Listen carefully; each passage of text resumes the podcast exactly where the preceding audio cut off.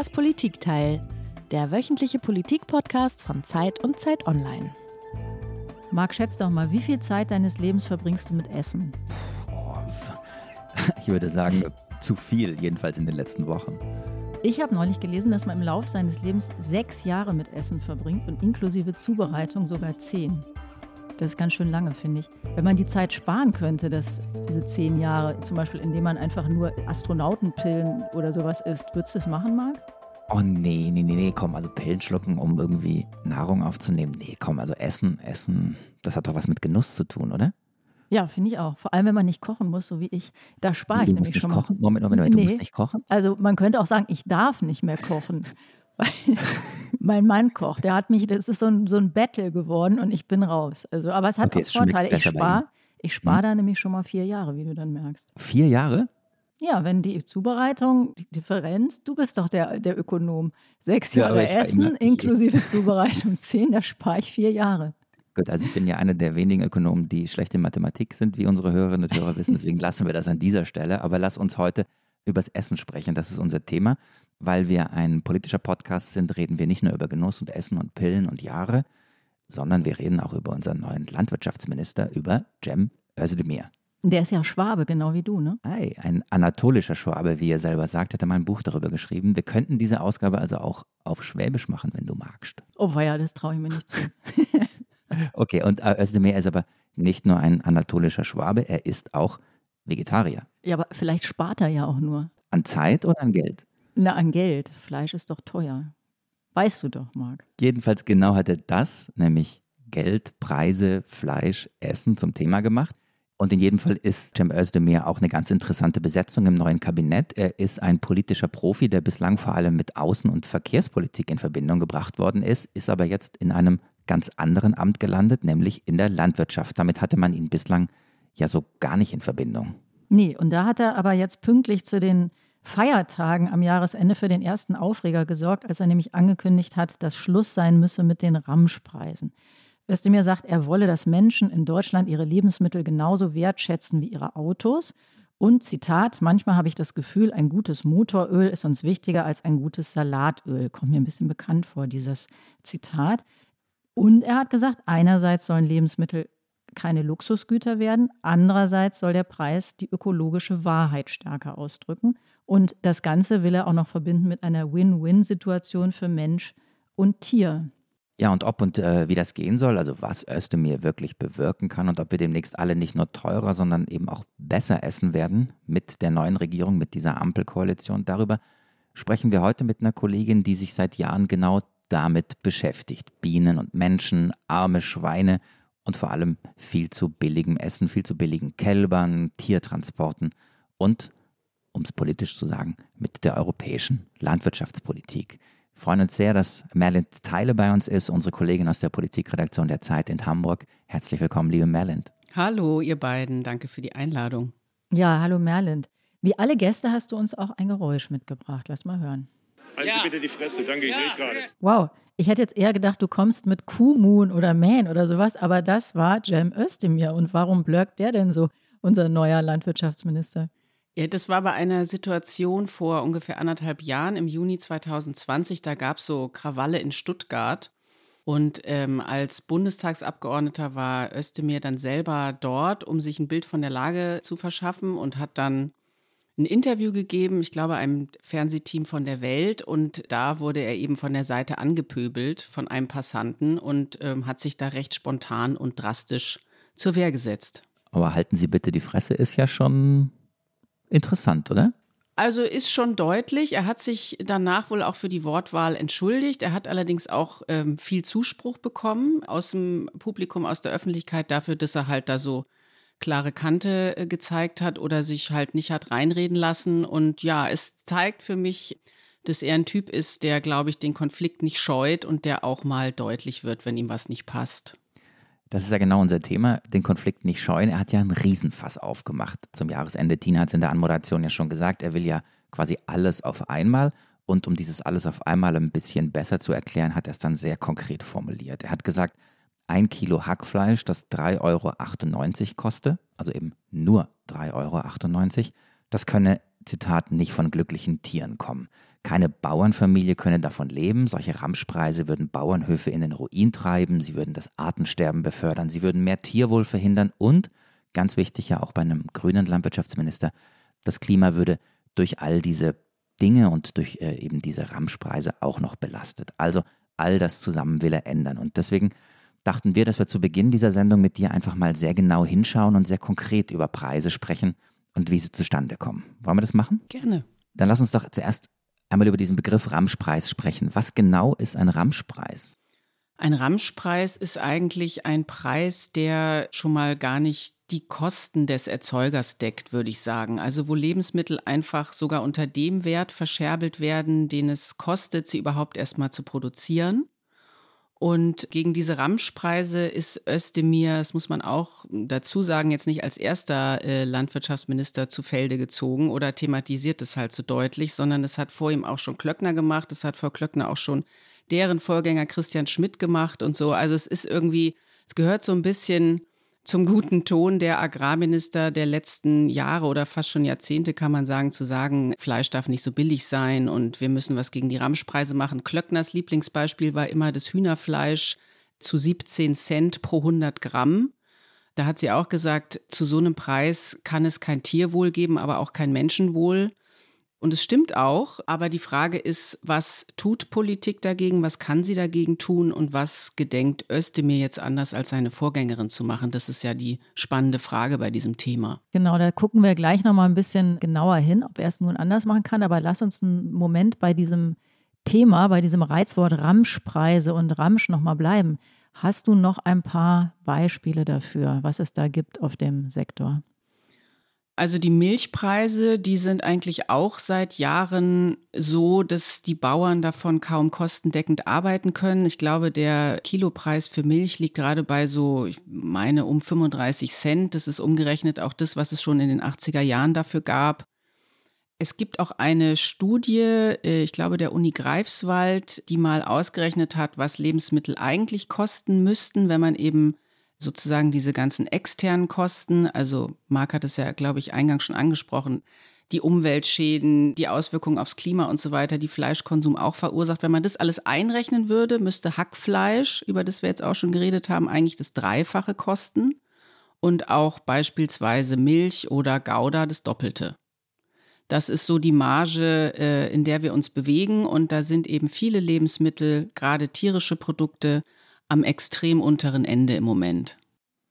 Jetzt ist Ramsch ja ein sehr großes Wort und auch sehr plakativ. Ich glaube, jeder stellt sich darunter was anderes vor. Deswegen wollen wir nachher ja im Verlauf der Sendung auch nochmal sehr konkret auf einzelne Produkte gucken. Aber wo, wo genau verläuft denn eigentlich jetzt so die Grenze zwischen Ramsch und nicht Ramsch? Das ist ein bisschen schwierig zu sagen. Da tun sich auch Ökonomen oder Wissenschaftler, die sich mit dem Feld beschäftigen, immer sehr schwer, weil dieser Preis oder sagen wir mal ein gerechter Preis für Lebensmittel schwer zu ermitteln ist. Es ist halt ein Feld, wo die Politik zwar durchaus lenkend eingreift, auch mit Subventionen und so weiter, aber es ist halt doch einfach ein ja, wenn man so will, freies Spiel der Kräfte auf dem Markt, wo halt Angebot und Nachfrage die entscheidenden Faktoren sind und Deswegen kann man jetzt nicht sagen, nur ab so und so viel Euro ist es dann kein Ramschpreis mehr. Also die Grenze ist sehr fließend und das ganze System ist auch auf eine Art undurchsichtig, weil in dieser ganzen Wertschöpfungskette, also es fängt zwar beim Bauern und seinen Tieren an, aber es geht dann ja über die Schlachthöfe, Zerlegebetriebe bis hin zum Lebensmitteleinzelhandel, wo man das Fleisch dann aus der Kühltheke nehmen kann. Da ist es eben ziemlich undurchsichtig, wer da eigentlich wie viel abgreift. Und deswegen ist es auch irgendwie schwierig zu sagen, was ein fairer Preis für alle Beteiligten wäre. Merlin, ich kann mich erinnern, du hast vor, ich glaube, es ist inzwischen ein paar Jahre her, mal einen Artikel geschrieben darüber, dass ein Kalb, also ein lebendiges Kalb, acht Euro kostet. Ist das eigentlich noch so? Ja, das ist ungefähr noch so. Also das war vor zwei Jahren. Ich habe nochmal nachgeguckt und es handelte sich bei diesem Preis um einen Durchschnittspreis für ein weibliches Kalb der Rasse Holstein-Friesian. Das muss man jetzt so genau sagen für all die Nerds da draußen, weil diese Holstein-Friesian, das ist die gängige Milchviehrasse. Die Billigkuh oder was ist das? Die Billigkuh. Das ist so die Hochleistungskuh, die halt extrem drauf getrimmt ist, viel Milch zu geben. Die sind auch häufig ganz mager und haben dann so riesige Euter, sind so schwarzbunt gefleckt. Die kennt man eigentlich, wenn man so über Land fährt äh, und die mal auf den Wiesen rumstehen sieht. Und von denen gibt es so viele oder es gibt eben auch so viel Milch, die produziert wird, eigentlich zu viel, dass die Kälber, die ja zwangsläufig auch immer geboren werden müssen, damit die Kuh überhaupt Milch gibt, von denen gibt es auch zu viele. Und damals war diese Schwemme irgendwie gerade sehr stark und da kosteten die weiblichen Kälbchen dieser Rasse im Schnitt 8 Euro. Manchmal gab es auch gar nichts mehr dafür. Dann mussten Landwirte die verschenken. Also meistens verlassen die eben so im Alter von zwei, drei Wochen den Hof und gehen dann zu irgendwelchen Mästern. Und in diesem Alter hatten die eben diesen, ja, muss man wirklich sagen, Ramschpreis. Im Moment liegt er wohl so bei um die 11 Euro, was auch nicht viel mehr ist. Also der Trend, es, es, schwankt immer so ein bisschen, aber der Trend geht schon weiter in diese Billig-Richtung. Und das ist besonders krass, wenn man sich vor Augen führt, was es überhaupt einen Landwirt kostet, bis dieses Kalb erstmal da ist und zwei, drei Wochen alt ist. Also es braucht ja auch einen Platz, das muss untergebracht sein, da fallen vielleicht Veterinärkosten an, äh, es muss natürlich ernährt werden und so weiter. Und nach Auskunft des Bauernverbands kostet so ein Kalb einen Bauern erstmal 150 bis 200 Euro bis es zwei, drei Wochen alt ist. Und dann, wenn er es abverkauft, bekommt er dafür halt irgendwie elf Euro. Da sieht man mal, wie krass diese Spanne ist und wie wenig wertgeschätzt eigentlich auch diese lebenden Tiere sind. Die Frage, die man sich als Laie stellt, ist, warum macht, Weil es muss. warum macht er es dann? Also er ist den Mechanismen dieses Marktes unterworfen. Die Preise sind halt so niedrig, wie sie sind. Ähm, er kann die Tiere nicht auf dem Hof behalten. Er muss sie ja abverkaufen, weil wenn er sie bei sich behält, hat er ja noch mehr Kosten, die er am Ende nicht mehr reinbekommt. Also viele Landwirte spielen dieses Spiel halt mit oder machen halt weiter. Die haben ja dann auch oft, ich sag mal, sie sind ja mit ihrem Betrieb gemischt aufgestellt. Ne? Also die haben ja dann oftmals nicht nur Milchvieh oder Schweine, sondern dann betreiben sie auch noch Ackerbau. Dann haben sie vielleicht ein lukratives Windrad irgendwo auf dem Feld stehen oder eine Biogasanlage oder so. Also Deswegen gleichen oftmals andere Geschäftszweige dieses Minusgeschäft bei den Tieren aus. Aber manche äh, sagen eben auch, okay, es geht nicht mehr, ich will nicht mehr, ich kann auch nicht mehr. Und deswegen erleben wir ja seit Jahren und Jahrzehnten ein Höfesterben in Deutschland. Also der Trend geht dahin, dass die Zahl der Höfe abnimmt, dass die Höfe selber aber immer größer werden. Das ist diese Maxime wachse oder weiche. Habt ihr vielleicht auch schon mal gehört? Also nur wenn du immer größer wirst und immer mehr Tiere hältst, hast du überhaupt noch eine Chance, da einigermaßen kostendeckend zu arbeiten. Und dahin geht eben der Trend, den wir seit Jahren auch in Deutschland beobachten. Ich finde es total interessant, Tina, dass du dich an diese Geschichte noch erinnerst. Das ist ja wirklich eindrucksvoll gewesen, damals die 8 Euro oder jetzt 11 Euro für ein Kalb. Das ist ja, das kann man glaube ich auch nicht anders sagen, einfach pervers wenig. Und weil du vorhin gesagt hast, ich sei Ökonom, ich finde, da lernt man was oder sieht man was ganz Grundsätzliches, dass sich eben in der Marktwirtschaft und in einer sozialen Marktwirtschaft, die in dem Feld vielleicht unsozial ist, dass sich hier Preise nicht nach den Kosten richten, sondern immer nach Knappheiten. Also Preise messen Knappheiten, sie messen Angebot und Nachfrage. Und wie Merlind gesagt hat, es gibt einfach sehr, sehr viele von diesen Kälbern und deswegen sind die Preise so wahnsinnig niedrig. Und Betonung, glaube ich, auf wahnsinnig. Ja, und die äh, folgen natürlich auch den Subventionen, die Preise. Ne? Vielleicht hören wir uns einmal kurz hier an, was die Opposition sagt zu dem Thema. Bayerns Ministerpräsident Markus Söder hat den Vorstoß von Landwirtschaftsminister Özdemir gegen Dumpingpreise für Fleisch und andere Lebensmittel scharf kritisiert. Die Bundesregierung sei nicht dazu da, den Menschen vorzuschreiben, was oder wie viel sie essen sollen, sagte der CSU-Chef der Bild. Ja, das klingt ja erstmal ganz toll und großzügig. Die Regierung schreibt den Menschen nichts vor, aber ist es nicht so, wir haben ja über die Preise gesprochen, dass die Regierung oder die Politik eben doch ganz schön was indirekt vorschreibt, indem sie eben Anreize setzt, auch durch Subventionen zum Beispiel. Ja klar, also äh, Söder stellt sich da blöder, als er ist, meiner Meinung nach, weil äh, natürlich greift die Politik dauernd in die Landwirtschaft ein und damit auch in unseren Speiseplan, wenn man so will. Das fängt ja an bei den ganzen Subventionen, vor allen Dingen aus Brüssel. Das sind jetzt in der aktuellen Förderperiode auf sieben Jahre gesehen wieder an die 400 Milliarden Euro, die in der EU verteilt werden für die Landwirtschaft und die im Schnitt, glaube ich, auch auf deutschen Höfen so um die 40 Prozent der Einnahmen ausmachen. Und dann greift die Politik auch auf eine andere Art noch ein, finde ich, in die Landwirtschaft, indem sie halt bestimmte Ziele vorgibt. Und das war in Deutschland oder auch in Europa, muss man sagen, aber in Deutschland speziell eben jetzt über Jahre, wenn nicht Jahrzehnte, das Exportstreben. Also es war ja Politik und gewünschtes Ziel, dass die deutsche Landwirtschaft, äh, vielleicht ähnlich wie die Autoindustrie, wo das ja sehr erfolgreich funktioniert hat, in den Weltmarkt sozusagen zu exportieren, dass eben auch die Landwirtschaft mit ihren tierischen Produkten auf dem Weltmarkt konkurriert. Und es hat aber in diesem Sektor eher einen Wettbewerb nach unten eröffnet und die Bauern und letztlich natürlich auch die Tiere immer weiter ausgelaugt und unter Druck gesetzt. Und dadurch, dass die Preisspirale eben immer weiter nach unten ging, haben wir viele der beklagenswerten Zustände heute auf deutschen Höfen, die wir halt jetzt sehen. Lass uns nachher nochmal ins äh, Große gehen und auch in diese Fragen, wie das sozusagen europäisch zusammenhängt. Aber einmal nochmal zu unserem neuen Landwirtschaftsminister und seinem Vorstoß zurückkehren und seiner Anti-Ramsch-Initiative. Spricht er da eigentlich nur über Fleisch und Fleischpreise? Darüber haben wir jetzt auch viel gesprochen. Oder meint er generell auch Obst, andere Lebensmittel, Milch, hast du erwähnt? Das hat er jetzt so explizit noch nicht gesagt, aber er muss es eigentlich mitmeinen, vor allen Dingen die Milch. Also man muss sich ja bewusst machen, wenn man Milch trinkt und Joghurt isst und Käse, Quark und so weiter, dann ist man letztlich ja auch mitverantwortlich dafür, dass Rinder sterben, ja, oder dass Kälber zu diesem Schleuderpreis verramscht werden. Also das System Milch ist von diesem System Fleisch nicht zu trennen und deswegen muss Özdemir, wenn er tatsächlich in diesem Bereich etwas verändern möchte, die ganze Milchviehwirtschaft natürlich auch mitmeinen, klar. Und die äh, Lebensmittel wie Obst und Gemüse auf eine Art auch, weil da bei der Produktion ja wieder andere Probleme auftauchen können, beispielsweise durch übermäßigen Pestizideinsatz oder so. Ne? Das hat ja dann auch wieder Auswirkungen auf die übrige Umwelt, äh, Stichwort Insektenschwund und so weiter. Also wenn er über, über Ramschpreise redet und darüber, dass jetzt das große Rad gedreht werden muss in der Agrarpolitik, dann hat er meines Erachtens diesen ganzen Bereich im Blick. Ja, Marc, wir haben ja vorhin schon mal darüber, über dein Essverhalten geredet, was du so, oder wie viel Zeit du so verbringst. Lass uns das nochmal ausweiten auf den Durchschnittsbundesbürger und einmal kurz hören, was der Mensch so isst.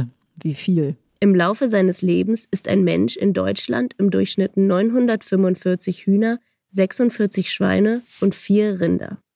Er isst 10.339 Äpfel und 6.292 Laibe Brot. Zur Frühstücksstulle trinkt er dann vielleicht einen Kaffee. Davon im Schnitt 36.490 Tassen. Wenn es Milch dazu gibt, so kommt ein Deutscher am Ende seines Lebens auf 4.046 Liter Milch. Auch beim Alkohol kommt eine Menge zusammen. Rund 3835 große Flaschen Bier und 1679 Liter Wein hat ein Deutscher am Ende seines Lebens getrunken. Da haben die Eier gefehlt, Tina, oder? Wow. Naja, weil mir fiel die sofort Eier, auf als stimmt, Schwabe genau. und wahrscheinlich auch Cem Özdemir als anatolischer Schwabe ähm, isst ja gern Spätzle. Dazu brauchst du Eier. Genau, auch zu jeder guten Mehlspeis brauchst du die natürlich. Dann reden wir sehr konkret über Preise, Merlin. Wir haben vorhin schon gesagt, 3,98 Euro kostet das Kilo Hackfleisch, meint der Minister, und diese Zahl wird sicher stimmen. Und das ist irre wenig. Wer verdient denn daran jetzt wie viel oder wie wenig? Wie setzen sich denn diese 3,98 Euro zusammen? Kann man das so ein bisschen aufdröseln? Also es ist, wie gesagt, ein intransparentes System. Das hatte ich ja vorhin schon kurz erzählt, aber ein bisschen aufdröseln kann man's. Also man kann davon ausgehen, dass von diesen tierischen Lebensmitteln, vom Erlös dieser tierischen Lebensmittel oder dem Verkaufspreis tatsächlich nur so ungefähr 20 Prozent beim Bauern ankommen. Und der Rest verteilt sich eben, also im Fall von Fleisch, auf den Schlacht- und Zerlegebetrieb. Also das ist ja meistens so, dass ein Bauer dann seine Tiere äh, direkt an Tönnies zum Beispiel verkauft. Die waren ja auch sehr im Fokus da zu Beginn der Pandemie, als es da eben auch Corona gab in den Schlachthöfen. Das hat ja so ein bisschen unseren Blick gelenkt auf dieses Systemfleisch auch und auf die Bedingungen, die da herrschen. Das ist also schon mal äh, jemand, der daran kräftig mitverdient und dann natürlich der Handel, Lebensmitteleinzelhandel und so weiter. Aber wie sich das eben aufteilt zwischen diesen großen Playern sozusagen, das ist eben intransparent und schwierig zu beschreiben, aber äh, aus der Rechnung ergibt sich ja schon, also 100 minus 20 Prozent, 80 Prozent des Verkaufspreises oder des, ja, das, was der Kunde an der Kasse zahlt, landet eben dann dort. So, jetzt habe ich, liebe Merlin, während du äh, uns versucht hast, diese Preise aufzudröseln, kurz mal äh, nachgerechnet. 20 Prozent von 3,98 Euro landen beim Bauern, sagst du. Das sind dann ungefähr 80 Cent, die beim Bauern oder bei der Bauernfamilie landen. Das ist ja wirklich unfassbar wenig. Deswegen einmal umgekehrt gefragt, weil Cem Özdemir ja auch sagte, von diesen Ramschpreisen könnte eine Bauernfamilie nicht leben. Wie viel Euro müsste denn das Kilo Hackfleisch kosten, damit eine Bauernfamilie davon leben kann?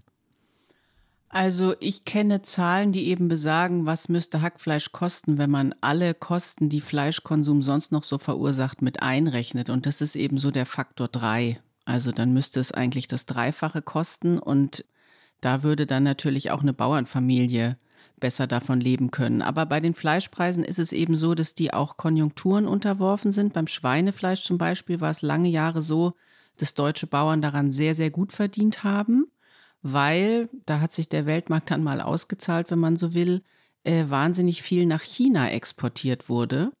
Und das hat sich sehr positiv auf den deutschen Schweinefleischpreis ausgewirkt. Das Problem war nur, dass dann ja vor einiger Zeit die afrikanische Schweinepest auf deutschem Boden auch aufgetreten ist, äh, im Herbst 2020 meine ich.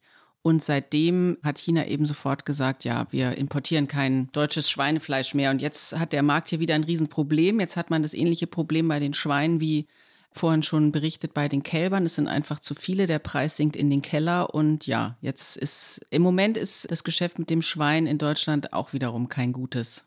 Da sieht man eben, welche Vor-, aber eben auch Nachteile der Weltmarkt mit sich bringt für die Bauern. Nun will ja der Cem Özdemir nicht nur, dass die ähm, Bauern besser davon leben können, sondern er, er hat ja noch einen größeren Anspruch. Lass uns einmal hören, wie er seine Aufgabe definiert.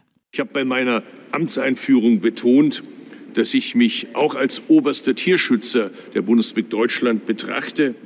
Und wenn man sich das Recht nimmt, Tiere zu nutzen, dann hat man auch die Pflicht, die Tiere bestmöglich zu schützen.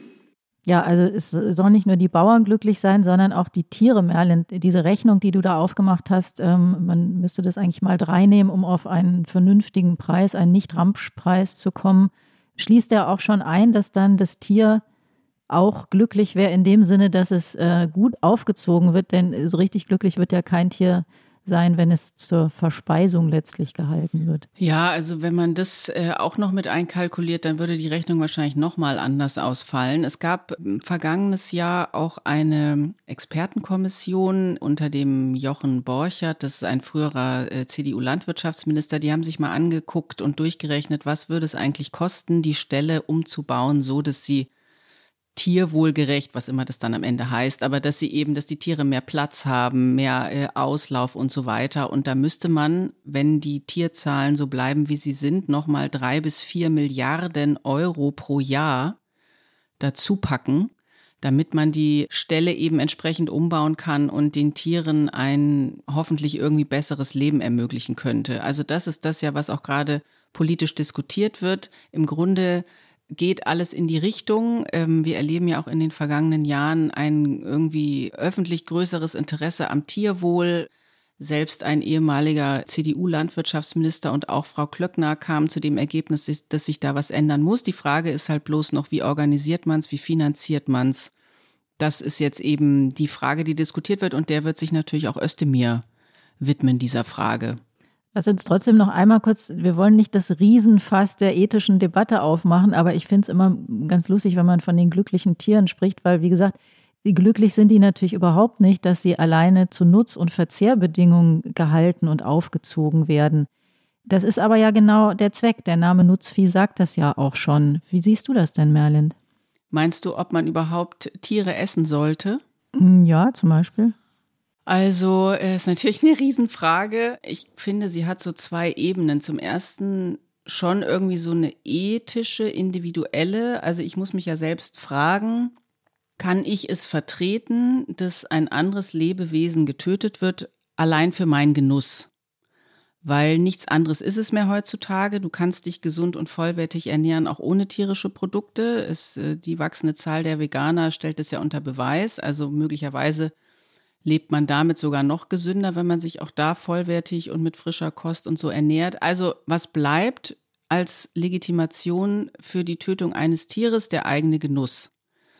Und das ist tatsächlich, würde ich sagen, so die ethisch-moralische Ebene, die jeder mit sich selbst ausmachen muss. Aber es gibt halt mittlerweile auch noch eine zweite Ebene und das ist irgendwie so eine gesellschaftlich globale, wenn man so will, weil der Fleischkonsum in der Massenhaftigkeit, wie er heute einfach vorherrschend ist, wahnsinnige Auswirkungen hat auf den Planeten insgesamt. Also wenn man das jetzt mal im globalen Maßstab sieht, dann werden so je nach Studie 75 bis 80 Prozent der Fläche auf der Erde, die landwirtschaftlich genutzt werden, allein dafür benutzt, Tiere zu halten oder ihr Futtermittel anzubauen. Das heißt, wenn du dir überlegst, wir haben irgendwann neun, zehn Milliarden Menschen, dann geht es ja auch immer darum, was sollen die alle essen und so weiter. Wenn jetzt alle so viel Fleisch irgendwann essen wollen, wie wir das jetzt schon tun, dann kriegen wir ein Riesenproblem. Also wir haben eigentlich jetzt schon ein Riesenproblem. Die Umweltschäden, die das verursacht. Regenwald wird abgeholzt für den Sojaanbau. Die Futtermittel werden importiert. Hier werden auf viel zu kleiner Fläche viel zu viele Tiere gehalten in den Ballungsgebieten. Die produzieren viel zu viele Gülle. Das Nitrat belastet, überlastet das Grundwasser. Das sind ja alles die Folgeprobleme, die sich zeigen durch einen zu hohen Fleischkonsum. Und ich finde, da verlässt die Frage, ist es legitim, Tiere zu töten und zu essen, die rein individuell ethische Ebene. Und da zeigt sich eben, dass es heutzutage schon viel stärker ein gesellschaftliches und letztlich auch globales Problem ist. Und da finde ich, kann man dann auch nicht auf der Position verharren, ich als Politik mische mich nicht ein in das, was die Leute essen, weil wenn es solche Folgekosten gibt, die dann ja auch wieder irgendwer bezahlen muss, im Zweifel die nachfolgenden Generationen, dann ist es, finde ich, schon ein Feld, wo Politik auch steuernd eingreifen muss. Und da du jetzt gerade die globale Dimension des Ganzen ansprichst, kann Deutschland aber wirklich alleine gegen Ramschpreise vorgehen? Kann ein einziges Land für sich entscheiden, dass es keinen Ramsch mehr haben will? Oder kommt das billige Fleisch dann nicht einfach aus anderen Ländern zu uns? Ja, das ist natürlich ein Problem, auch hoch umstritten, weil es eben sehr vielschichtig ist, weil wir natürlich in diversen Außenhandelsbeziehungen mit anderen Ländern in Kontakt stehen, weil wir schon mal in der EU einen gemeinsamen Wirtschaftsraum haben. Also was du vielleicht noch machen kannst, ist, dass du sagst, wir schützen unsere EU-Außengrenzen mit bestimmten Richtlinien, Gesetzen, Zöllen, was auch immer, dass wir verhindern, dass solche Ramschware nach Deutschland kommt. Aber man sieht ja schon am Mercosur, Abkommen beispielsweise, dass da äh, diese Standards eher geschliffen werden, damit man eben selbst als Deutschland oder als EU andere Güter nach meinetwegen Südamerika exportieren kann, nimmt man dafür eher in Kauf, so sieht es ja zumindest im Moment aus, dass dann auch tierische Produkte, die unter niedrigeren Standards entstanden sind, zu uns reinkommen. Aber das ist zumindest ein Schalthebel, den man theoretisch betätigen kann. Innerhalb der EU ist natürlich schon schwieriger, weil wir diesen gemeinsamen Wirtschaftsraum haben, ist es natürlich schwierig zu sagen, ja, wir nehmen jetzt aber nicht die Schweineschulter aus Spanien, weil die andere Tierschutzvorstellungen haben oder die Tiere unter anderen Bedingungen halten als wir, weil du kannst ja nicht einfach einen Einfuhrstopp für dieses Fleisch verhängen, weil das wettbewerbsrechtlich gar nicht geht. Ne? Also man hat halt leider im EU-Wirtschaftsraum so zwar einen gemeinsamen Handelsraum, wenn du so willst, der aber nicht einherging damit, dass erstmal irgendwie so die Tierschutzstandards oder Vorstellungen harmonisiert werden. Das geht halt bei uns nicht so richtig Hand in Hand und deswegen ist es natürlich problematisch, als einziges Land da das große Rad zu drehen. Andererseits finde ich aber auch, dass es irgendwie ein Totschlagargument ist zu sagen, in jedwedem Problemfeld, ja, aber alleine können wir gar nichts ausrichten. Also ich meine, wir sind immerhin die größte Volkswirtschaft in Europa. Wir sind auch global gesehen ein großer Player und wir haben ja auch es in anderen Politikbereichen geschafft, irgendwie voranzuschreiten, obwohl andere uns vielleicht für verrückt erklärt haben oder das woanders noch nicht Standard war. Ich denke jetzt an die Energiewende, ja, da kann man immer noch sagen, schlecht gemacht und vieles ist zu kritisieren.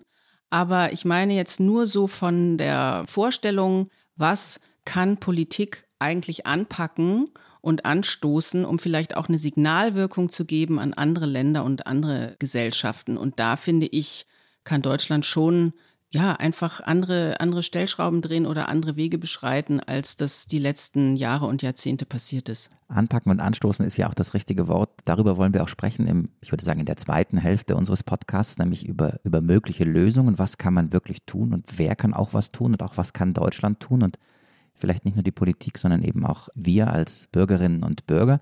Aber lass uns noch einmal kurz denn das müssen wir an dieser Stelle, weil das Thema so breit ist, wirklich tief in das Problem eintauchen, in die ganzen Facetten dieses eigentlichen Problems von Ramschpreisen. Wir haben viele Dinge schon angesprochen aber es gibt noch mehr. Das ist, dass die Tiere möglichst artgerecht gehalten werden müssen. Und dafür brauchen wir einen politischen Rahmen. Dafür ist der Agrarminister zuständig, auch die Landesagrarminister Brüssel. Und da müssen wir gemeinsam einen Rahmen dafür sorgen. Also Cem Özdemir geht es eben auch um die Haltungsbedingungen der Tiere. Es geht darum, dass Tiere artgerecht gehalten werden. Wie, wie steht es denn im Augenblick um Haltungsbedingungen, aber auch um Tiertransporte, also um all das, sagen wir mal, schmutzige, dunkle, vielleicht nicht ganz so gern gesehene beim Fleisch, bei der Fleischproduktion? Ja, da gibt es schon äh, viele dunkle Ecken und Probleme. Also vielleicht mal angefangen dabei, dass die meisten Tiere in Deutschland nach wie vor konventionell gehalten werden. Also die Bio-Tierhaltung oder eben Haltung nach Biokriterien macht einen kleinen Prozentsatz aus. Ich glaube, es sind so um die 10 Prozent der Tiere, die auf ökologisch geführten Höfen leben, die anderen eben konventionell. Bei den Schweinen ist es ganz extrem. Das sind, glaube ich, 99 Prozent der Schweine, die konventionell gehalten werden. Und das heißt dann gesetzlicher Mindeststandard. Und das wiederum heißt, ein Schwein, das bis zu 110 Kilo schwer wird, bevor es dann zum Schlachter geht, hat Platz in der Größe von 0,75 Quadratmetern. Das sind zwölf DIN A4 Blätter. Ich habe mir das irgendwann mal auf den Fußboden gelegt, um ein Gefühl dafür zu kriegen, wie groß ist das eigentlich. Und äh, das ist nicht wahnsinnig groß. Und wenn man sich da dann irgendwie so ein 110 Kilo Schwein drauf vorstellt, dann merkt man schon, wie knapp das alles bemessen ist und dass es mit Tierwohl, was auch immer das sein mag, äh, nichts zu tun haben kann. Und ein weiterer Punkt ist halt, dass an diese Haltungsbedingungen, die ja, das gilt für die Geflügelhaltung genauso wie auch für die Rinderhaltung, sehr stark oder fast schon ausschließlich angepasst sind auf die Bedürfnisse des Menschen und äh, die Erfordernisse der Ökonomie dass daraus bestimmte Krankheiten und Verhaltensstörungen bei den Tieren entstehen. Also zum Beispiel Schweine, weil die so wenig Platz haben und so beengt wohnen, treten da halt Verhaltensstörungen auf. Gegenseitig Schwänze anknabbern ist so ein Punkt. Die haben einfach nicht genügend Beschäftigungsmöglichkeiten und das sind dann so Folgeerscheinungen davon. Oder bei Kühen hat man ganz überwiegend oder zumindest zu einem großen Teil Euterentzündungen, die einfach Standard sind, ja, weil es mittlerweile solche Hochleistungsmaschinen sind, dass die halt weit über ihre körperlichen Grenzen hinaus gepusht werden. Und das ist die Situation der Tierhaltung in ganz vielen Stellen in Deutschland im Moment. Und wenn man da wirklich was bewegen will, dann ist es ein sehr großes Rad, das man drehen müsste. Das ist echt erschütternd, was du da so beschreibst, Merlin. Wir haben jetzt auf die Tiere geguckt, denen es zum großen Teil nicht besonders gut geht. Wir haben auf die Bauern geguckt. Wir haben auch schon mal kurz auf die Rahmenbedingungen geguckt. Wir haben aber noch nicht auf die Menschen geguckt, zu denen wir auch gehören, die natürlich die Lebensmittel kaufen und gerne auch zu günstigen Preisen. Nun gibt es ja Leute, die sagen, billiges Fleisch ist kein Problem, sondern das ist eine soziale Errungenschaft. Der Armutsforscher Christoph Butterwegge zum Beispiel sagt, es sei, wäre fatal, wenn die Pläne von Cem Özdemir eins zu eins umgesetzt würden, weil sie zum Beispiel für Hartz-IV-Empfängerinnen und Empfänger ganz üble Folgen hätten. Was sagst du dazu? Das stimmt natürlich auch, dass wenn wir Lebensmittel teurer machen oder wenn Lebensmittel den Preis bekommen, den sie eigentlich kosten und auch wert sind, dass dann auch Menschen mit geringerem Einkommen entsprechend mehr zur Verfügung haben müssen, um davon nicht ausgeschlossen zu werden. Ich finde, bei Fleisch ist es nochmal irgendwie so ein Sonderthema, aber darüber können wir nachher auch noch sprechen. Aber diesen Gegensatz sozusagen Preis anheben, aber jetzt nicht irgendwie auf die sozialen Kosten achten, den hat Özdemir ja auch gar nicht aufgemacht.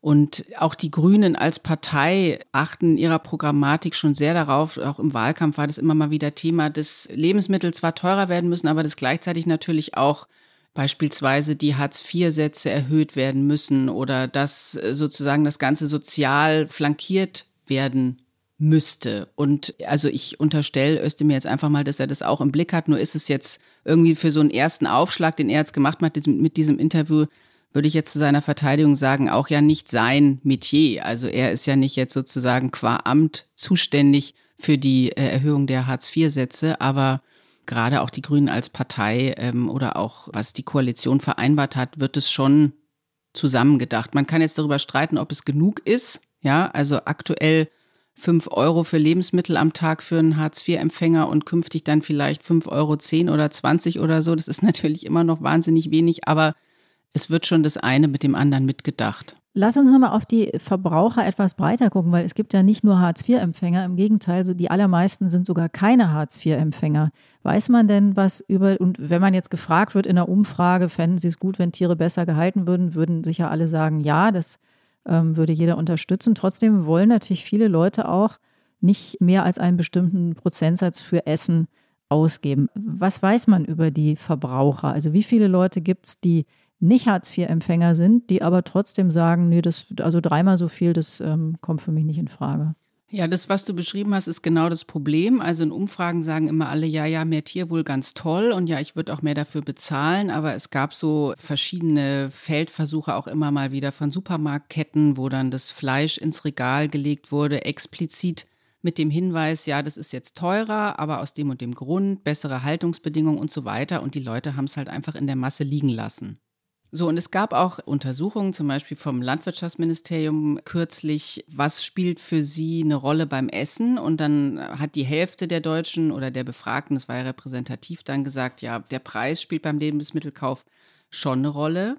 Und eine andere Umfrage hat ergeben, das ist allerdings schon ein paar Jahre her, dass ein Drittel der Bundesbürger zwar gerne mehr Bioprodukte und Lebensmittel guter Qualität kaufen würde, aber angegeben hat, es sich finanziell nicht leisten zu können. Und zwei Drittel dieser Befragten immerhin, für die scheint die Qualität kaum eine Rolle zu spielen. Die achten halt vor allem auf einen günstigen Preis und es gilt halt auch für Menschen mit höherem Einkommen. Also ungefähr die Hälfte der Leute, die ein Haushaltsnettoeinkommen ab 3000 äh, Euro haben, ziehen im Supermarkt dann aber auch die Sparpreise vor.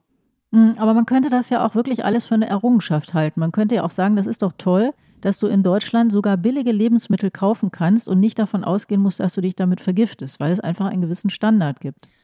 Das ist auf eine Art auch eine Errungenschaft. Das war auch genau so gewollt nach dem Krieg. Also es gab halt ein großes Trauma, weil es wenig zu essen gab, weil die Leute Hunger litten und das hat die Agrarpolitik halt von Anfang an sehr stark bestimmt. Also es gab halt diesen dringenden Wunsch, nie wieder Hunger, wenn dann lieber Überfluss. Und das war eben der Pfad, den die Agrarpolitik in den 50er, 60er Jahren beschritten hat. Und wir sind aber auf eine Art von diesem Trip immer noch nicht so ganz runter. Also inzwischen hat sich das ja umgekehrt. Wir haben längst viel mehr, als wir brauchen.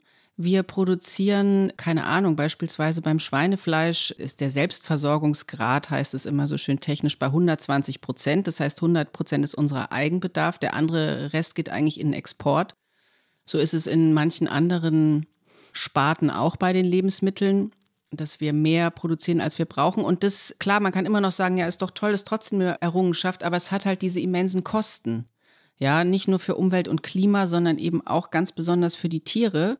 Und deswegen ist es eben heute, würde ich sagen, keine Errungenschaft mehr und der Tanker müsste dringend umgesteuert werden. Aber wie so ein Tanker halt ist, sehr schwerfällig und alles ist sehr langwierig und viele verschiedene Stakeholder haben da was mitzusprechen.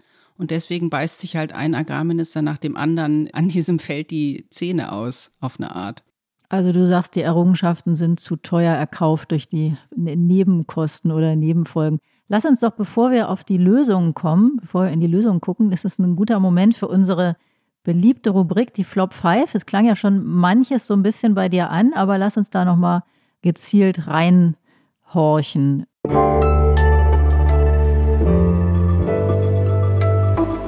Die Flop 5. Merlin, was ist dein erster Flop? Mein erster Flop ist ein Wort und zwar das schöne Wort Ferkelschutzkorb. Das stammt aus der Schweinehaltung. Und der Ferkelschutzkorb dient dazu, eigentlich die Muttersau einzusperren, nachdem sie ihre Ferkel geworfen hat und säugt. Und es ist halt so, dass unter den engen Bedingungen, die in den Ställen normalerweise herrschen, es oftmals passiert, dass die Sauen ihre Ferkel erdrücken. Und deswegen gibt es diesen Ferkelschutzkorb, der aber nichts anderes ist als ein Sauenkäfig.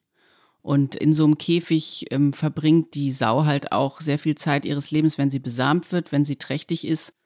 Und für mich ist es irgendwie so ein Beispiel dafür, wie halt dieser ganze Bereich der Tierproduktion auch teilweise mit Euphemismen arbeitet, um halt die irgendwie ja doch für den von außen draufschauenden grausigen Zustände so ein bisschen zu beschönigen. Da gibt es noch ein paar andere Beispiele. Aber Ferkelschutzkorb fand ich besonders hübsch, weil es klingt irgendwie so niedlich und ja auch positiv, weil man schützt ja was.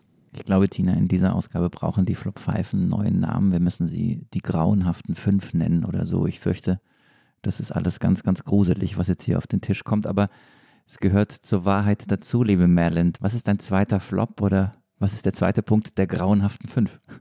Ja, der zweite Punkt, ich weiß jetzt nicht, ob der so grauenhaft ist, aber er ist jedenfalls auch nicht so schön. Das ist so die Annahme, dass Bio immer besser für die Tiere ist. Ich weiß nicht, wie es euch geht, aber man hat ja schon so als Konsumentin, als Konsument so das Gefühl, wenn man Bio kauft, eine Biomilch und ein Biofleisch, dann tut man auch den Tieren was Gutes und kann irgendwie ein reines Gewissen haben beim Essen. Und in gewissem Grade stimmt es auch. Also natürlich haben die Tiere zunächst mal mehr Platz, sie haben mehr Beschäftigungsmöglichkeiten, sie haben Außengelände und so weiter. Also da wird schon vieles gemacht, was ihr Wohlsein verbessern sollte, aber diese Tiere sind doch auch oft krank. Also was ich vorhin schon erwähnt hatte, Euterentzündung bei Kühen oder Gelenkprobleme oder zum Beispiel auch, das finde ich ganz schlimm, auch so Brustbeinbrüche bei Legehennen. Also die Tiere, die sind halt so auch auf Leistungen getrimmt und so überzüchtet, dass denen oft einfach aufgrund der Tatsache, dass sie Eier legen, die Brustbeine brechen. Und Wahnsinn. diese ganzen, ja, man kann sagen, systemischen Krankheiten, davon ist halt auch die Biotierhaltung leider nicht frei. Marc, du hattest recht, es wird äh, nicht, nicht mehr richtig schön in den Flop 5. Wir machen trotzdem weiter. Merlin, was ist der dritte?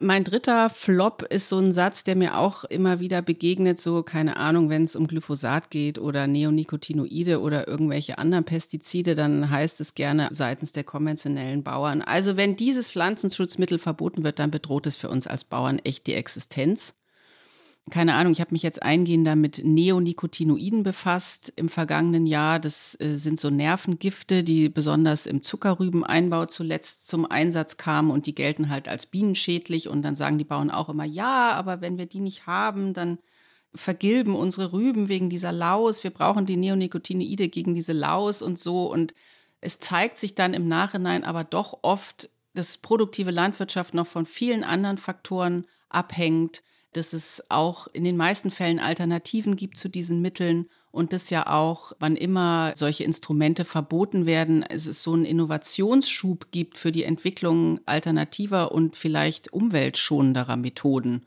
Also zum Beispiel hat man im Zuckerrübenanbau jetzt, als die Neonics verboten worden waren, erst richtig mit Vollgas angefangen zu gucken, was, wie können wir denn die Pflanze züchten, dass sie auch so resistenter gegen diese Läuse ist und diese Neonics gar nicht mehr braucht. Und das Thema hat man halt irgendwie jahrelang schleifen lassen, weil man hatte ja die Gifte und erst jetzt hat man sozusagen die Veranlassung, da richtig zu forschen und auch Zeit und Mühe zu investieren. Deswegen ist dieses, ja, wir brauchen das Gift unbedingt, sonst geht hier alles den Bach runter, mein Flop 3. Und der vierte Flop? Der vierte Flop, das klang jetzt bei uns auch schon so ein bisschen an und es ist auch das absolute Reizthema natürlich. Das ist diese Annahme, wenn Fleisch deutlich teurer wird, dann können nur noch die Reichen Fleisch essen. Also das leuchtet auf den ersten Blick natürlich total ein, dass es äh, sozial ungerecht sein könnte, wenn nur noch die Reichen sich Fleisch leisten können, weil das scheint Ärmere ja explizit von einer bestimmten Teilhabe auszuschließen und das will sich natürlich kein Politiker, schon gar kein linker Politiker auf die Fahnen schreiben. Deswegen ist das Thema Fleischpreise ja auch so ein heißes Eisen. Aber wenn man drüber nachdenkt, dann beruht diese Maxime ja auf einer Annahme, die meines Erachtens per se falsch ist, nämlich dass es fast so eine Art Menschenrecht wäre, Fleisch in beliebigen Mengen zu essen und zwar am besten täglich. Also ich meine, natürlich müssen alle Menschen den gleichen Zugang zu gesunden, vollwertigen Lebensmitteln haben, aber man muss ja eben heute gar kein Fleisch mehr essen, um sich gesund und vollwertig zu ernähren. Und dazu kommen ja noch diese ganzen Kollateralschäden, wir haben drüber gesprochen. Und vor dem Hintergrund finde ich es eigentlich schwer zu argumentieren, dass alle immer und überall den gleichen Zugang zu Fleischprodukten haben müssen. Zumal es sogar so ist, das haben zumindest Studien in Australien, Großbritannien und Frankreich ergeben, dass die ärmeren Bevölkerungsgruppen aktuell sogar mehr Fleisch essen als die besser verdienenden. Das fand ich auch total interessant. Und das hat den Forschern zufolge eben auch damit zu tun, dass Fleisch immer noch ein Symbol von Macht und Status ist und das Fleisch äh, den sozioökonomisch Schwächeren, nennen wir sie mal, also auch dazu dient, ihren eigenen Status aufzuwerten. Also dieser Mechanismus aus früheren Zeiten, als Fleisch wirklich was Kostbares war, wirkt immer noch nach, ist aber durch die Flut von Billigfleisch ja längst pervertiert. Und da müsste es auch für die Politik aus meiner Sicht eher darum gehen, Fleisch von diesem überkommenen von dieser Machtmystik zu befreien und eben nicht darum, dass alle immer beliebig viel davon konsumieren können. Übrigens auch ein Mythos, dass früher nicht sehr viel Fleisch gegessen wurde. Ich war mal im Institut für Demoskopie in Allensbach und habe mich mal sehr weit ins Archiv zurückbewegt da. Und bereits in den 50er, 60er Jahren hat die Mehrheit fünfmal oder mehr äh, in der Woche Fleisch gegessen. Fand ich sehr überraschend, weil wir uns selber immer erzählen, früher gab es nur den Sonntagsbraten. Ich glaube, das ist auch so ein Mythos. Ja, ich glaube, diese 50er, 60er, das war ja noch so diese Überflussphase und dieses Schwarzwälder Kirschtorten Deutschland und so, wo man halt irgendwie versucht hat, die, die Entbehrungen des Krieges so überzukompensieren. Aber wenn du nochmal irgendwie 100 Jahre zurückgehst oder so, dann sahen die Zahlen natürlich schon wieder ganz anders hm, aus. Das stimmt, aber die meisten äh, reden immer von Zeiten, an die sie sich noch erinnern. Ja. Und ich glaube, da erinnern äh, sich auch viele falsch offensichtlich. Also ich war auch überrascht davon. Einen Flop haben wir noch, Merlin. Was ist der fünfte? Ja, mein fünfter Flop, der ist mir auch über die Jahre jetzt immer wieder begegnet. Das ist ein Satz und zwar heißt der, angesichts stagnierender Märkte im Inland benötigt die deutsche Agrar- und Ernährungswirtschaft weiteres Wachstum im weltweiten Export, um ihren Beitrag zur Erhalt und Steigerung von Wertschöpfung und Wohlstand in Deutschland zu leisten. Klang ja auch schon an, hier das Exportstreben, jahrzehntelang Mantra der deutschen Agrarpolitik, stand unter Julia Klöckner noch auf der Homepage des äh, Landwirtschaftsministeriums. Wie gesagt, das Exportstreben hat manche Vorteile, aber auch sehr, sehr viele Probleme mit sich gebracht. Und vor allem Tierleid, das ich ja auch so ein bisschen schon beschrieben habe, beruht meines Erachtens wesentlich darauf oder ist mit davon verursacht, und deswegen ist dieser Satz für mich auch ein Flop oder der Abschluss meiner Flop-Show. Und ähm, ich habe ihn jetzt aktuell nicht mehr auf der Homepage gefunden. Also vielleicht ist es ja schon ein Zeichen dafür, dass der neue grüne Landwirtschaftsminister da einen Kurswechsel anstrebt. Dann lass uns jetzt nach den grauenhaften fünf über, über äh, Verbesserungen sprechen und darüber, wie man das Grauen minimieren kann und eben über, über mögliche Lösungen und Lösungswege. Ähm, die Discounter haben ja schon vor längerer Zeit angekündigt, perspektivisch kein Ramschfleisch mehr äh, verkaufen zu wollen.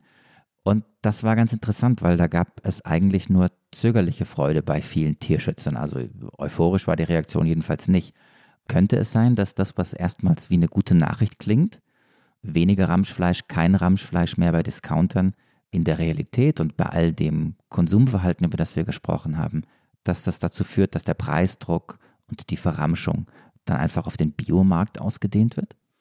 Also das Thema ist in der Biobranche tatsächlich umstritten. Es gibt so grob gesagt zwei Schulen. Die eine sagt halt, wir müssen Bio massentauglich machen und also auch zu etwas geringeren Preisen in den Discountern Bio anbieten, weil nur so kommt Bio ja langfristig aus seiner Nische raus. So Bioland, der Verband zum Beispiel, sieht es so. Die Produkte kann man ja auch schon seit einiger Zeit bei Lidl kaufen. Und die andere Schule sieht aber eben genau die Gefahr, dass im Discounter durch EU-Bio zu Schleuderpreisen die Standards gesetzt werden, die dann die Erzeugerpreise wieder gefährden könnten. Ja, also dass die die Preise auch im Biomarkt eher nach unten drückt und damit letztlich auch die Bedingung für die Tiere wieder schlechter macht. Es gibt sozusagen diese beiden Denkschulen und Befürchtungen. Hm, ich würde sagen, nur die Zeit wird zeigen, was davon wirklich stimmt. Ich würde jetzt so grundsätzlich sagen, dass ich es erstmal richtig finde, Bio auch in einer breiten Masse anzubieten, weil sonst kannst du den Bedarf oder auch den Anbau ja nie erhöhen. Also du musst ja irgendwie, wenn die Grünen jetzt tatsächlich oder die Ampel hat sich das ja sogar als, als Regierung insgesamt auf die Fahnen geschrieben, Ausbau des Ökolandbaus auf 30 Prozent bis 2030, was ein ziemlich utopisches Ziel ist, aber gut. Aber das kannst du ja nur erreichen, wenn du auch in die breite Masse gehst. Also insofern wird wahrscheinlich die Zeit zeigen, was es dann für Auswirkungen tatsächlich hat auf die Branche und die Standards. Meistens, wenn Verbesserungen angekündigt werden für die Tiere, reagiert ja die Branche so, dass sie sagt, oh, das geht gar nicht so schnell, das können wir gar nicht umsetzen und so weiter. Und dann gibt es ja auch oft Übergangsfristen. Das war ja bei der Ferkelkastration so, so die sollte eigentlich verboten werden ohne Betäubung. Dann gab es lange Übergangsfristen. Irgendwann war es da so. Seit diesem Jahr ist das sogenannte Kükenschreddern verboten. Also auch männliche Küken müssen aufgezogen werden. Was heißt das denn eigentlich für die Landwirtschaft, Merlin? Gibt es jetzt viel mehr Küken? Was ändert sich in einem Hühnerstall? Was passiert mit denen? Oder gibt es viel weniger, weil man das schon versucht zu vermeiden? Also es gibt jetzt natürlich einen größeren Anreiz für die Geflügelhaltungsbetriebe, auch diese sogenannten Bruderhähne aufzuziehen. Ja, das ist ja eigentlich auch nicht lukrativ, weil ähnlich wie bei den Kühen, das habe ich ja vorhin schon beschrieben, sehr mager und voll auf Milch ausgerichtet sind die gängigen äh, Legehennen halt auch voll auf Eierlegen ausgerichtet. Das heißt, die männlichen Küken, die geboren werden, sind so mager wie ihre Mütter, können aber keine Eier legen, sind also total überflüssig, weil man sie nicht vernünftig mästen kann. Außer man nimmt mehr Geld in die Hand, dann kriegt man natürlich auch bei diesen Küken, wenn man sie aufzieht, bessere Ergebnisse, aber es kostet eben alles und das kann man ja heute auch schon machen, indem man Eier kauft, die irgendwie wo dann so Brüderhahn draufsteht oder wo eben deutlich gemacht wird, mit diesem Geld, was wir zusätzlich für unsere Eier verlangen, kann man dann eben auch diese männlichen Küken oder Hähne dann unterstützen. Aber es gibt inzwischen eben auch technisch andere Möglichkeiten, die Eier, die sich zu männlichen Küken entwickeln würden, vorher aus dem Verkehr zu ziehen. Da gibt es so verschiedene Methoden. Du kannst irgendwie die Eier durchleuchten und ab dem neunten Tag dann das Geschlecht erkennen. Du kannst auch quasi äh, mit, einem kleinen Nadelstich da die Flüssigkeit entnehmen und daran eben das Geschlecht bestimmen. Also die Branche versucht halt jetzt sozusagen äh, nicht mehr die männlichen Küken zu töten, sondern abzutreiben, wenn man so will. Und das ist auch wiederum umstritten unter Tierschützern, weil die Forschung darauf hindeutet, dass Embryos im Ei schon ungefähr ab dem siebten Tag Schmerzen empfinden können. Es gibt bislang aber technisch keine Methode, das Geschlecht vor dem siebten Tag zu bestimmen. Also deswegen ist in der Geflügelbranche auch mit dem Ende des Kükenschredderns, würde ich sagen, lang noch nicht alles gut, aber es ist zumindest mal der Weg in diese Richtung eingeschlagen worden. Also ich merke schon, wir sind ja nicht mehr in unserer Rubrik Flop 5, die diese Woche ja die grauenhaften 5 heißen sollte, aber das Grauen geht irgendwie immer, immer weiter. Man wird es nicht los, nein. Nee, dann treiben wir es doch jetzt auf die Spitze oder setzen noch einen drauf. Seit letztem Jahr ist es ja auch verboten, Schweine ohne Betäubung zu kastrieren. Die Schmerzen wollen wir uns auch nicht vorstellen an dieser Stelle. Aber hat das das Leben der Schweine denn verbessert? Also in diesem Punkt würde ich sagen, definitiv ja.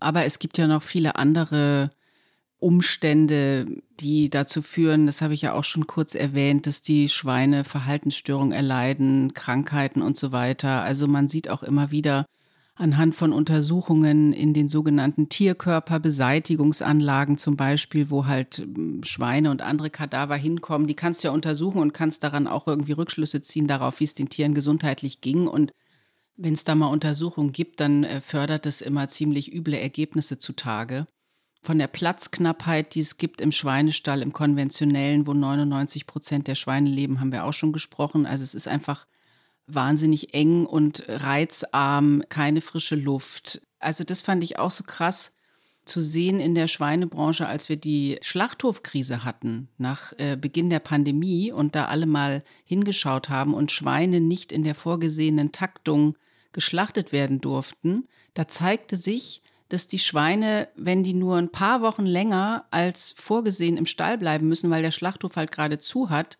werden die einfach zu dick und zu groß für den Stall. Also der Platz ist so knapp bemessen, dass schon fünf oder zehn Kilo mehr bedeuten, dass die Tiere statt wenig Platz noch weniger Platz im Stall haben. Also da zeigt sich, dass das Schweineleben in Deutschland immer noch ein ziemlich, äh, ich würde sagen, unschönes ist. Ein Schweineleben eben ist, ne? Hm. Aber das klingt ja, das ist ja wirklich extrem deprimierend. Alles, was du beschreibst, ist ja eigentlich, hm, lässt sich ja so zusammenfassen, dass es den Tieren trotz dieser ganzen Bemühungen eigentlich nicht besser gibt. Das heißt, der einzige Weg wäre dann logischerweise, weniger Tiere zu halten. Das ist eigentlich der Elefant im Raum, finde ich. Was wir gerade erleben in der Debatte über mehr Tierwohl, ist ja eigentlich immer so die Denke, die brauchen halt mehr Platz. Das heißt, wir müssen alle Ställe umbauen. Das heißt, wir müssen das vergrößern. Davon ging diese Borchardt-Kommission aus. Was anderes habe ich jetzt auch noch nicht von Özdemir gehört. Aber im Grunde würde es darum gehen, auch aus Umwelt- und Klimagesichtspunkten die Zahl der Tiere zu reduzieren. Also man müsste die, um gewisse Ziele zu erreichen, auch Klimaziele beispielsweise, jetzt nach dem neuen Klimaschutzgesetz, da ist die Landwirtschaft ja auch in der Pflicht, ihre Emissionen zu reduzieren. Wenn man das mal runterbricht auf den Bereich der Nutztiere, dann müsste die Zahl sich halbieren. Also da beißt die Maus keinen Faden ab sozusagen. Aber es traut sich halt keiner in der Politik so richtig zu, diese Wahrheit auszusprechen. Ich bin gespannt, was Özdemir machen wird auf diesem Feld. Bis jetzt hat er das ja auch noch nicht getan. Aber du würdest natürlich, wenn du einen Stall hast mit, ich weiß nicht, 100 Kühen und du sagst, okay, statt 100 Kühen nur noch 50 Kühe, äh, dann hast du automatisch mehr Platz für jedes einzelne Tier, ja? Da musst du gar nichts umbauen. Aber lustigerweise sind wir immer noch so in diesem Denken, glaube ich, verhaftet oder es gibt solche Pfadabhängigkeiten, weil es natürlich auch um Umsätze und Einnahmen und so weiter geht, das Offensichtliche irgendwie nie einer so richtig ansprechen und politisch dann auch gestalten will. Also einfach politisch gesteuert die Zahlen zu reduzieren. In anderen Ländern, ganz kurz noch dieser Gedanke, wird es zum Teil schon gemacht. Ich war mal in den Niederlanden, habe da recherchiert, die haben auch gesagt, okay, wir haben zu viele Schweine, wir haben zu viele Emissionen, die Zahlen müssen runter. Hier, liebe Schweinebauern, ihr kriegt eine Abwrackprämie, wenn ihr eure Ställe dicht macht. Und die sind überrannt worden. Also da gab es auch totales Interesse seitens der Bauern. Und das ist eben aus meiner Sicht eine Möglichkeit, wie man politisch gesteuert auch sagen kann, wir reduzieren die Tierzahlen und geben den betroffenen Tierhaltern trotzdem auch eine finanzielle Perspektive. Aber um es jetzt nochmal, auch weil wir ja nach Lösungen suchen, in diesem Teil jetzt sehr konkret zu machen, das heißt, Hälfte der Tiere nur noch halb so viel Fleisch essen oder halb so viel auch tierische Produkte würde nicht reichen, sondern es braucht schon auch diese, äh, du hast es Abwrackprämie genannt oder Tierprämie, also es braucht schon auch politische Impulse, weil sonst eben unser Fleisch ins Ausland gehen würde, oder? Naja, ich finde, es braucht auch diese politische Flankierung, weil es ja irgendwie eine Frage auch des sozialen Ausgleichs ist. Ich meine, äh, man muss ja nur mal sich zurückerinnern, was alles im Braunkohletagebau in Verbindung mit dem Ausstieg geschehen ist. Also da wurden große runde Tische gebildet, da wurde sich überlegt, wie kann man diese Region restrukturieren, was kann man den Leuten, die davon jetzt abhängig sind oder da arbeiten, für äh, mittelfristig für Perspektiven geben. Und sowas müsste es dann, finde ich, schon auch für die Landwirtschaft geben. Also das ist ja auch ein Gebot der Fairness, finde ich, dass man den Landwirten, die sich ja Jahre und Jahrzehnte lang auf eine bestimmte Agrarpolitik verlassen haben und diesem Pfad gefolgt sind, dass man die dann auch bei so einem Wandel unterstützt. Oh, das finde ich eine super interessante Parallele. Genau dieser Vergleich war mir auch eingefallen, weil ist es so? Sind die Landwirte sozusagen die Kohlekumpel der Gegenwart? Denn das würde ja heißen, dass man sagt ja den Kohlekumpel auch nicht, ihr könnt demnächst was anderes abbauen, sondern ihr werdet keine Kohlekumpel mehr sein. Ihr müsst euch im Grunde einen anderen Beruf suchen. Das müsste man also im Grunde den Landwirten auch sagen. Ihr müsst teilweise abgewickelt werden. Ja, teilweise, also wie gesagt, also dass die Tierzahlen runtergehen müssen, daran gibt es eigentlich kein Vertun schon aufgrund der Klimaschutzziele und so weiter. Und ich finde schon, dass man, dass wir als Gesellschaft auch in der Pflicht sind, die Landwirte ein Stück weit zu unterstützen bei dieser Transformation. Unterstützen heißt dann in diesem Fall in erster Linie immer Geld. Aber Transformation klingt auch ein bisschen nach Euphemismus, weil letztlich heißt es ja im Grunde, Transformation heißt, äh, löst euch bitte sozialverträglich selbst auf, oder? Naja, also es ist ja auch zum Teil eine Generationenfrage. Also ähm, manchmal sind die Landwirte ohnehin so, steuern auf das Ende ihrer Laufbahn zu und geben dann ihren Stall vielleicht ein paar Jahre früher auf oder so. Und bei den jüngeren Landwirten, die mir jetzt so begegnet sind bei Recherchen, merke ich da auch so einen Perspektivwechsel. Also die sagen oftmals, also ich muss jetzt hier keine Milchkühe halten oder Schweine züchten, sondern wenn die Gesellschaft sagt, wir wünschen uns eigentlich von dir, dass du mehr für die Biodiversität tust, dass du irgendwie Blühstreifen anbaust und wir geben dir dann statt für deine Schweine oder für deine, deine Futtermaisfelder dafür das Geld, ja, dann mache ich das. Also ich hänge jetzt nicht daran, dass ich jetzt hier irgendwie Schweine mäste, da unterscheiden sich, glaube ich, die Jüngeren teilweise von ihren Vätern oder Großvätern, für die das, glaube ich, noch identitätsstiftender war, auch Tiere zu halten, sondern die sehen das vielfach ganz pragmatisch und sagen, die Gesellschaft muss sich entscheiden, wofür wollt ihr mich bezahlen, was ist euch wichtig. Und das ist dann wieder der Punkt, wo Politik auch gestaltend natürlich tätig werden muss. Wir möchten eine flächendeckende, nachhaltige Landbewirtschaftung. Und wir haben sowohl den ökologischen als auch den konventionellen Anbau im Blick, nicht gegeneinander, sondern in Koexistenz. Und wir sagen deutlich, dass die nachhaltige Landwirtschaft und der Naturschutz keine Gegensätze sind. So, das war eindeutig nicht Cem Özdemir, sondern seine Vorgängerin äh, Julia Klöckner von der CDU, die frühere oder bisherige Landwirtschaftsministerin. Und das klang ja dann doch alles ein bisschen ähnlich. Andere Worte, aber ich würde sagen, gleicher Sound. Das scheint also doch mehrere Politiker und mehrere Landwirtschaftsminister schon beschäftigt zu haben. Woran sehen wir denn, nachdem wir uns jetzt hier eine Stunde mit diesem Thema beschäftigt haben, es uns wirklich ernst ist damit? Woran sehen wir denn, dass es dem neuen Minister wirklich ernst ist und er wirklich etwas verändern will und das Ganze nicht nur eine PR-Aktion ist oder einfach ja, neuer Wein in alten Schläuchen? Also ich würde sagen, das sieht man schon mal daran, dass er von einer anderen Partei kommt, für die das ganz wesentlich, ja man kann ja schon fast sagen, zur DNA gehört, eine nachhaltigere Art der Landwirtschaft zu praktizieren. Also ich finde, er hat da anders als Klöckner einen ganz anderen Resonanzraum oder Unterbau, alleine schon mal aufgrund dieser Parteiprogrammatik. Was er dann tatsächlich tun wird, was er überhaupt umsetzen kann und auch welche Dinge er angeht, da können wir uns dann vielleicht in 100 Tagen oder auch in zwei Jahren zur Hälfte der Ampel oder so nochmal drüber unterhalten und eine Bilanz ziehen. Ich bin sehr gespannt. Ich habe mir mal schon mal angeguckt, was haben die grünen Landwirtschaftsminister in den Ländern eigentlich bislang so für eine Agrarpolitik gemacht, um daraus vielleicht Rückschlüsse zu ziehen darauf, was jetzt kommt äh, mit einem grünen Bundeslandwirtschaftsminister. Und die Grünen, die sind tatsächlich schon in der Hälfte der Bundesländer in diesen Ämtern. Und da muss man allerdings sagen, bleibt dann von der rein grünen Programmatik im täglichen Amtsgeschäft jetzt nicht mehr so super viel übrig. Also keine Ahnung, in Hessen beispielsweise hat die Zahl der Massenbetriebe mit Geflügelhaltung stark zugenommen unter der grünen Landwirtschaftsministerin. In Schleswig-Holstein hat auch der grüne Landwirtschaftsminister dann zum Schutz der Schafe irgendwann den Abschuss des Wolfes erlaubt und so, was ein großes Politikum war. Also da sieht man halt, dass auch grüne Minister in diesem Amt dann irgendwann mit bestimmten realpolitischen Zwängen konfrontiert sind. Und das wird auch Özdemir so gehen. Und es wird spannend sein zu sehen, welchen Kampf er da aufnimmt und welchen er sein lässt und wo er sich dann am Ende auch durchsetzen kann und wo nicht. Ja, Merlin, du wirst das beobachten für uns und ähm, ich weiß nicht, ob 100 Tage reichen, aber wir werden uns bestimmt nochmal zusammensetzen und uns angucken, was daraus geworden ist. Für heute war es das wieder, das Politikteil, der politische Podcast von Zeit und Zeit Online. Und wenn Sie uns ähm, schreiben wollen, neue Aufgaben fürs neue Jahr mitgeben, Lob oder Kritik äußern wollen, dann können Sie das gerne tun und tun Sie ja auch schon zahlreich unter unserer E-Mail-Adresse daspolitikteil.zeit.de. Und äh, wie jeder Gast, liebe Merlin, kriegst du auch ein Geschenk von uns. Wir haben einen Coffee-to-go-Becher, würde man sagen, oder? Oder wie, wie Mehrwegbecher? Was ist das deutsche Wort für Coffee-to-go? Schau mal, Tina, hier geht's schon los. Das ist sicher ein Mehrwegbecher hier in unserem ökologisch bewussten also. Podcast, also, oder? Super, aber Dankeschön. Ein Mehrwegbecher, der per Hauspost zugeht und den es für alle Hörerinnen und Hörer auch im Fanshop des Politikteils zu kaufen gibt.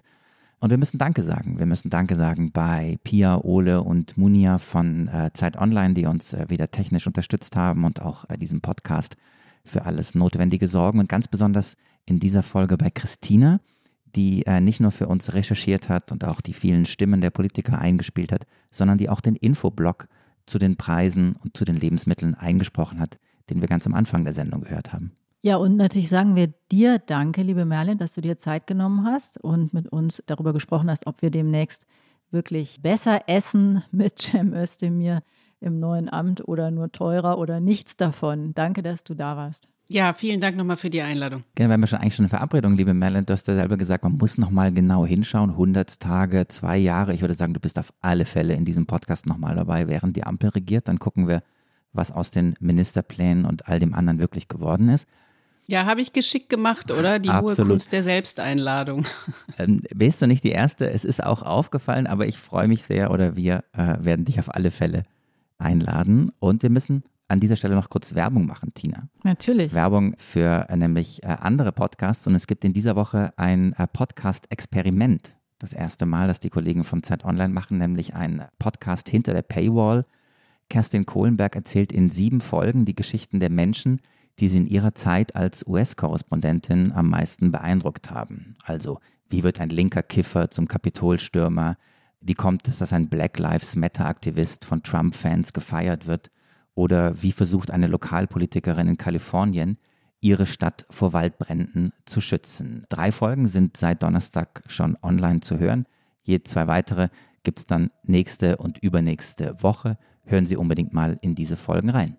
Ja, und wem das jetzt mit der Paywall wieder zu abschreckend und grauslich ist, der kann natürlich auch einen der anderen fabelhaften Podcasts hören, zum Beispiel Was jetzt, den gibt es ja täglich, oder auch das berühmte Zeitverbrechen oder den Punst, nee, den Kunstpodcast mit unserem Chefredakteur Giovanni Di Lorenzo.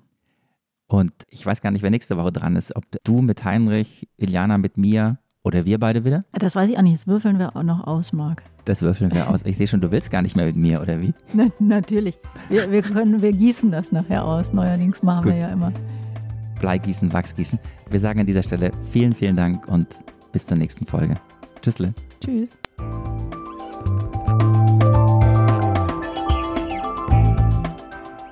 Das Politikteil ist ein Podcast von Zeit und Zeit Online, produziert von poolartists.de.